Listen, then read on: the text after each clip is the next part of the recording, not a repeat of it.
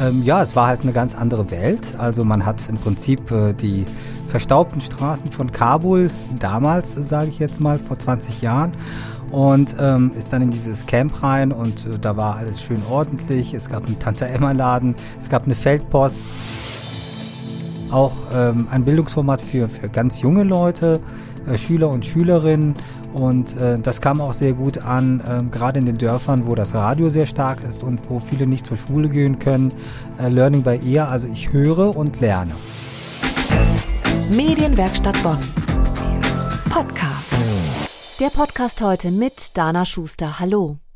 Wir sprechen gleich über Afghanistan. Auch wir möchten das aktuelle Thema nicht außer Acht lassen.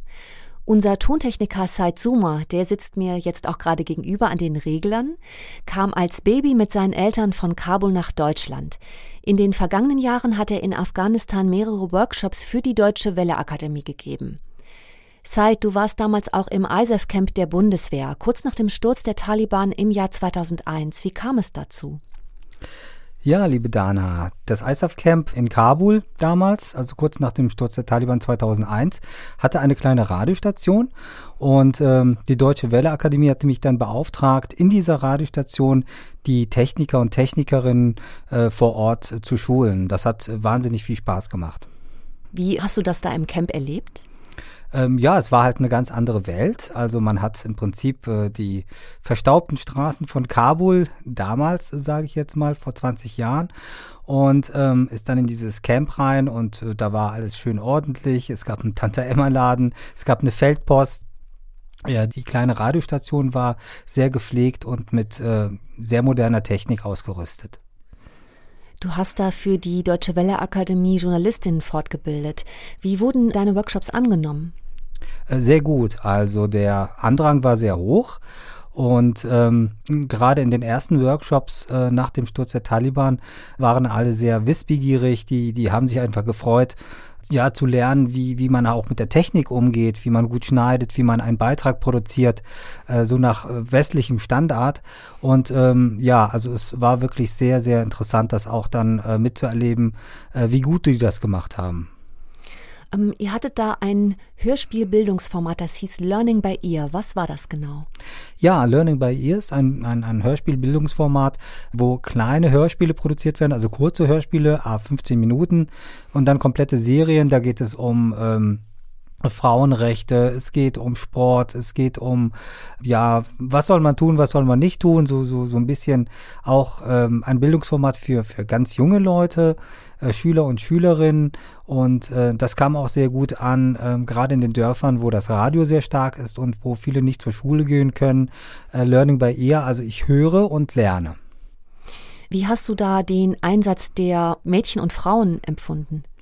Ja, wir hatten bei dem bei der Hörspielproduktion ganz viele Mädchen und Frauen, das waren Schauspielerinnen, die waren sehr engagiert, äh, sehr selbstbewusst, auch sehr erfahren, was, was das Sprechen angeht. Und ähm, ich hatte den Eindruck, dass sie da wirklich die Hosen anhaben. Das heißt also ähm, auch manchmal, wenn, wenn die Kollegen, ja, irgendwie was falsch betont haben oder zu schnell gesprochen haben, haben die dann gesagt, nee, das wiederholst jetzt nochmal, ähm, das klingt mhm. so nicht gut. Wie schätzt du jetzt die weitere Entwicklung der Medien in Afghanistan ein? Momentan äh, würde ich mal sagen, sieht's ziemlich trüb aus. Also was man natürlich jetzt äh, nach außen äh, wahrnimmt, ist so ein, so ein Schein für mich. Das heißt also, äh, man sieht natürlich die Nachrichtensprecher, die äh, so äh, in Anführungsstrichen frei berichten können. Aber ich weiß, dass da der Druck äh, dahinter ziemlich groß ist. Äh, ich habe Kontakt zu einigen Kollegen vor Ort, äh, die dann sagen, also es darf wieder gar keine Musik gespielt werden. Es geht eigentlich nur um News und es wird halt wirklich, also man achtet jetzt wirklich darauf, dass dann halt die Frauen äh, ja fast gar nicht zum Einsatz kommen vor der Kamera. Zum Beispiel äh, bei den Nachrichten, ähm, da sieht's nicht so gut aus. Aber wichtig wäre für mich, dass ähm, das mediale Interesse, also der Westen einfach so den Fokus nicht verliert, äh, weiter berichtet und äh, so den Taliban auch gar keine Chance gibt, das zu machen, was vor 20 Jahren äh, los war in dem Land und ja, sozusagen dann halt auch immer wachsam ist bei dem ganzen Geschehen. Das wäre so mein Wunsch.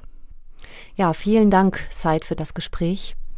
Unser Tontechniker Said ist gebürtiger Afghane und hat uns hier einen Einblick gegeben in seine Arbeit für die Deutsche Welle Akademie in Afghanistan. Das war der Podcast mit Dana Schuster. Bis zum nächsten Mal. Medienwerkstatt Bonn. Mehr Beiträge auf medienwerkstattbonn.de.